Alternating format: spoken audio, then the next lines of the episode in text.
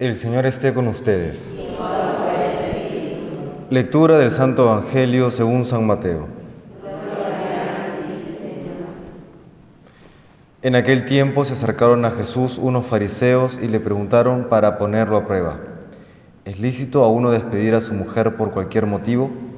Él les respondió, ¿no habéis leído que el Creador en el principio los creó hombre y mujer y dijo, por eso abandonará el hombre a su padre y a su madre, y se unirá a su mujer, y serán los dos una sola carne?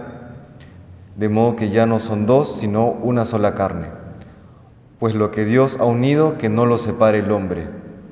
Ellos insistieron, ¿y por qué mandó Moisés darle acta de repudio y divorciarse? Él les contestó, por lo tercos que sois, os permitió Moisés divorciaros de vuestras mujeres pero al principio no era así. Ahora os digo yo que si uno se divorcia de su mujer, no hablo de impureza, y se casa con otra, comete adulterio. Los discípulos le replicaron, si esa es la situación del hombre con la mujer, no trae cuenta casarse. Pero él les dijo, no todos pueden con eso, solo los que han recibido ese don. Hay eunucos que salieron así del vientre de su madre a otros los hicieron los hombres, y hay quienes se hacen eunucos por el reino de los cielos. El que pueda con esto, que lo haga. Palabra del Señor.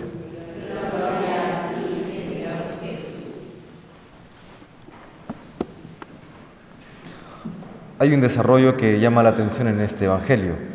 Primero lo ponen a prueba los fariseos y conforme Jesucristo va explicando que el matrimonio entre varón y mujer es para siempre, eh, comienzan luego ciertas réplicas e incluso al final, hacia el final del Evangelio de hoy, pues ya no son los fariseos quienes le replican, son los mismos discípulos.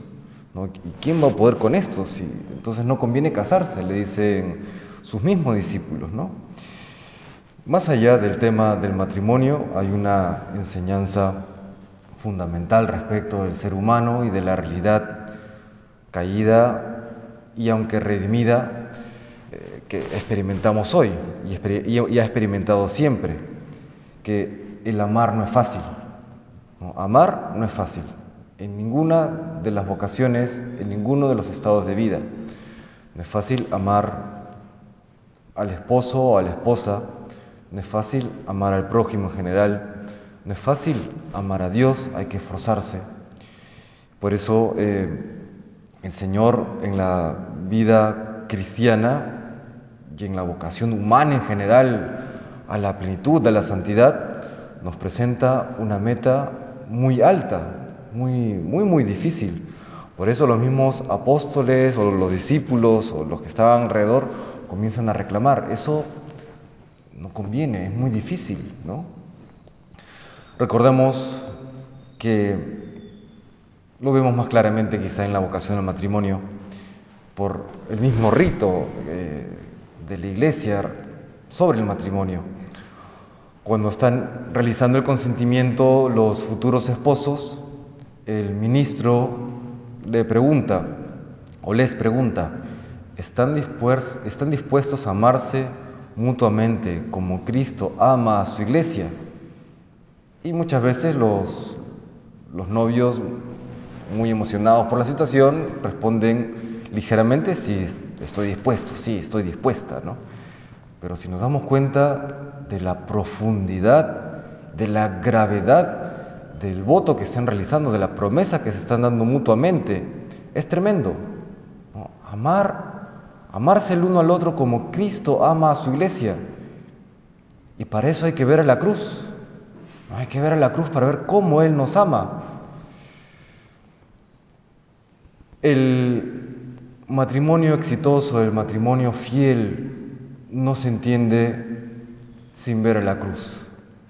El amor verdadero no se entiende sin ver a la cruz. Por eso supera también las capacidades humanas. Para poder amar de verdad en cualquier estado de vida es necesario la gracia. Sin la gracia no podemos. ahí se ve también la enorme diferencia, por ejemplo, entre el matrimonio civil, que es, una realidad moderna, ¿no? surge a partir de la Revolución Francesa. La, enorme diferencia entre el matrimonio civil y el matrimonio religioso. El matrimonio civil, entre otras cosas, es solamente un esfuerzo humano por permanecer juntos. El matrimonio religioso es, sí, hay un esfuerzo humano, por supuesto, pero cuenta con la asistencia de Dios, la asistencia de su gracia, la asistencia de aquel amor derramado por toda la humanidad en la cruz. Por eso, si uno quiere aprender a amar de verdad, hay que ver la cruz, ¿no? Y las dos vocaciones, tenemos los dos grandes bloques de la, de la vocación cristiana, nos recuerda un par de cosas, ¿no? La vocación a la vida religiosa nos recuerda que el amor verdadero tiene que tener siempre una referencia a Dios, tiene que nutrirse del amor de Dios y el amor a Dios, ¿no? Y la vocación al matrimonio nos recuerda que ese amor es concreto, que ese amor es a personas concretas, ¿no? Porque a veces podríamos caer en el engaño de la filantropía. No digo que todos, pero muchos que se llaman filántropos, eh, sí, hacemos, hago mucho por aquella persona que se encuentra en una tierra lejana, ¿no? allá en las tierras de misiones, allá en los Andes, allá en la selva, allá en el África, ¿no? pero con mi vecino, pues no tanto, ¿no? O, no nada, ¿no? A veces caemos también, podemos caer en eso, ¿no? no. Las dos vocaciones dentro de la vida cristiana nos recuerdan eso, ¿no?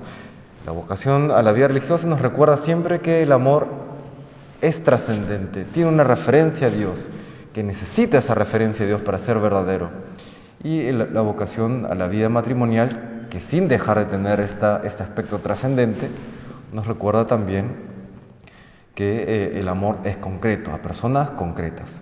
Le pedimos hoy al Señor, pues primero por todos los matrimonios, para que sean siempre fieles a su, a su vocación, pidamos especialmente por aquellos que pueden estar pasando por algún momento difícil. Y le pedimos al Señor la gracia de poder amar como Él mismo nos ama, como Él mismo ha manifestado en la cruz. Que el Señor nos bendiga.